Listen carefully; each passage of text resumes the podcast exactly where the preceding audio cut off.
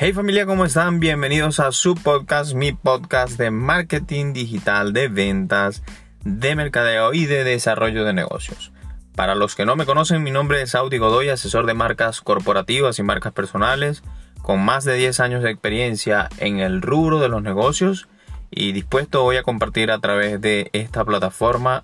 un tema que todo emprendedor, que todo empresario, que toda persona de negocio debería tener en cuenta. Y es el tema de cuánto vale tu servicio, cuánto vale tu trabajo.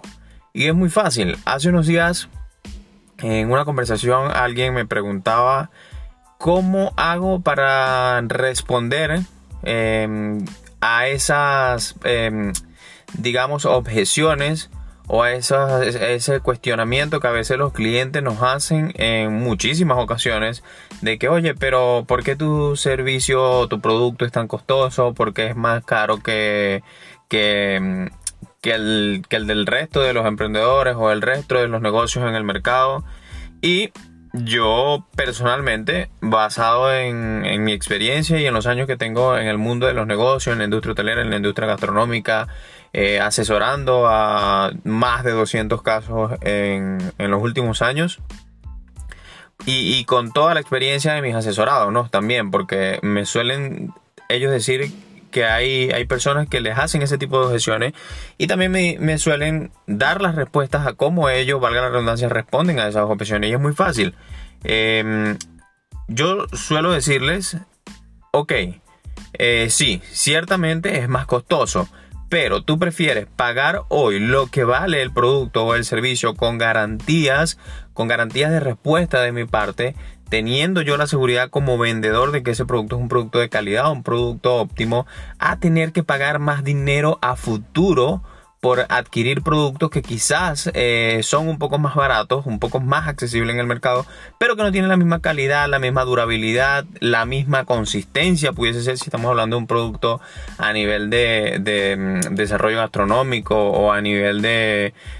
consumo masivo, pudiese, pudiese ser también. Eh, prefieres pagar más a futuro y no solamente prefieres pagar un poco más nuevamente por ese producto, sino por varios productos porque no sabes si por no haber adquirido el producto o el servicio de óptima calidad que tiene un precio, el precio real, lo que vale ese producto, vas a tener que luego seguir estar en el mercado probando, intentando, viendo a ver cuál es el producto o el servicio em, que mejor puede solventar tu problemática y, que sea obviamente de, óptima calidad y de durabilidad, este, que sea un producto que tenga muy buena relación entre valor y precio.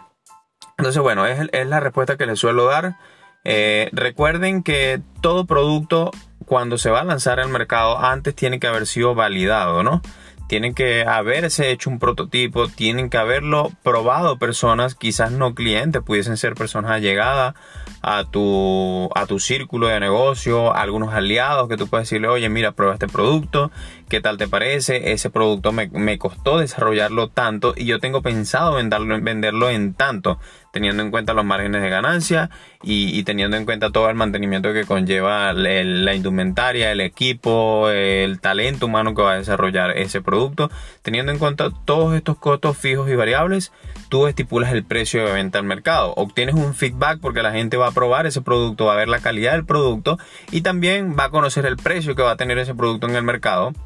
basado en ese feedback de la gente, tú puedes hacer algunos ajustes, bien sea que eh, tú hagas un estudio de mercado y este estudio de mercado te permita quizás achicar un poco el margen de ganancia, pero estar allí competitivo este, dentro del mercado y te garantice ventas, que quizás la ganancia no va a venir por la venta de un producto al detalle, sino por la venta de ese producto al volumen en cantidades. Y es por ello que una vez validado ese producto, tanto en la parte eh, de calidad como en la parte de precio, tú puedes lanzar ese producto al mercado. Ya eres garante de que lo ha probado una pequeña muestra eh, de una población, lo han probado personas que pueden ser muy críticos, que pueden tener muy buenas opiniones para con tu producto y que quizás pueden hasta mejorarlo antes de haberlo tú lanzado al mercado. Una vez estando seguro de la calidad de tu producto y de que la aceptación de tu producto en cuanto a precio va a ser bien vista, va a ser bien recibido, puedes lanzarlo al mercado. Esto te va a permitir ir un poco más seguro a comercializar e-, ese producto y eh, puede permitirte también hacer proyecciones de venta un poco más, más acertadas. Entonces, bueno, lo más em, idóneo en este caso cuando la gente te dice, oye, pero es que tu producto es más costoso, suelen haber, eh, y disculpen, suelen haber personas que lo que hacen es de una vez bajar el precio. Eh, o quizás ir a, a, vender a costo. Y esto es una, un grave error. Eh, tú lo que tienes que hacer es responder muy bien a esas objeciones. ¿Y cómo respondes bien a esas objeciones? Yendo preparado a comercializar ese producto, yendo preparado a vender ese producto. ¿Y cómo vas preparado? Vuelvo a repetirte una vez validando ese producto, la calidad, el precio, el feedback de, tu, de esa muestra de población a la cual le vas a presentar ese producto, ya se supone que tú vas sumamente preparado para responder a cualquier tipo de objeciones que te pueda presentar el cliente final de ese, de ese producto. Entonces, esa es mi recomendación para con ese tipo de cuestionamientos, con ese tipo de, de, de, preguntas o objeciones que te suelen hacer eh, los clientes en el mercado.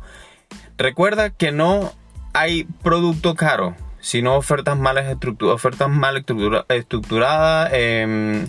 eh, estructura de costos no acertadas, porque la gente eh, no quiere perder tiempo en sentarse a revisar los números. Entonces, bueno, si tú quieres ser un emprendedor de éxito, un emprendedor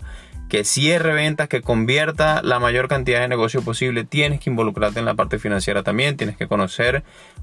cómo es la estructura de costo de tu producto, cuáles son tus márgenes de ganancia, cuáles son tus costos fijos, tus costos variables, em, cuánto pudiese ser la proyección de venta en un tiempo determinado para saber si estás por encima del punto de equilibrio. Y el punto de equilibrio, para aquellos que no saben, es ese, esa cifra que tú necesitas vender para estar eh, sobre em, o en números verdes, por así decirlo, teniendo ganancias y cubriendo los costos. Entonces, bueno, eh, esta es la mejor manera, involucrarse de manera financiera, eh, sentarse con las personas que son especialistas en, en, costos,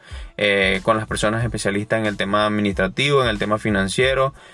bien sea que, que, sea parte de tu empresa o, o, que sea un outsourcing que puedes sentarte con, con una persona eh, administradora o contadora que pueda apoyarte en este tema de la estructura de costo y de cómo fijar los precios de tu producto y de cómo estar preparado a cualquier clase de objeciones que se te presente en el mercado. Entonces, como siempre les digo, un emprendedor debe ser creativo, debe tener pasión, debe tener propósito, pero también debe tener mentalidad financiera. Esto es todo por hoy, nos vemos en una próxima entrega. Nuevamente muchísimas gracias por escuchar cada uno de los episodios de este podcast que está dirigido a ustedes, se hace con mucho cariño para ustedes y aclarando ciertas dudas que no son respondidas eh, en el contenido que, se genera o que no son presentadas en el contenido que se genera hoy en día en redes sociales. Son eh, realidades que se le presentan en el día a día a todo emprendedor, a todo pequeño empresario y que es bueno, es idóneo que ustedes lo tengan presente y que, sepan que en cualquier momento este tipo de, eventualidades o de circunstancias se les puede presentar en su vida como emprendedor. Muchísimas gracias. Les habla por acá Audis Godoy. Nos vemos en una próxima entrega.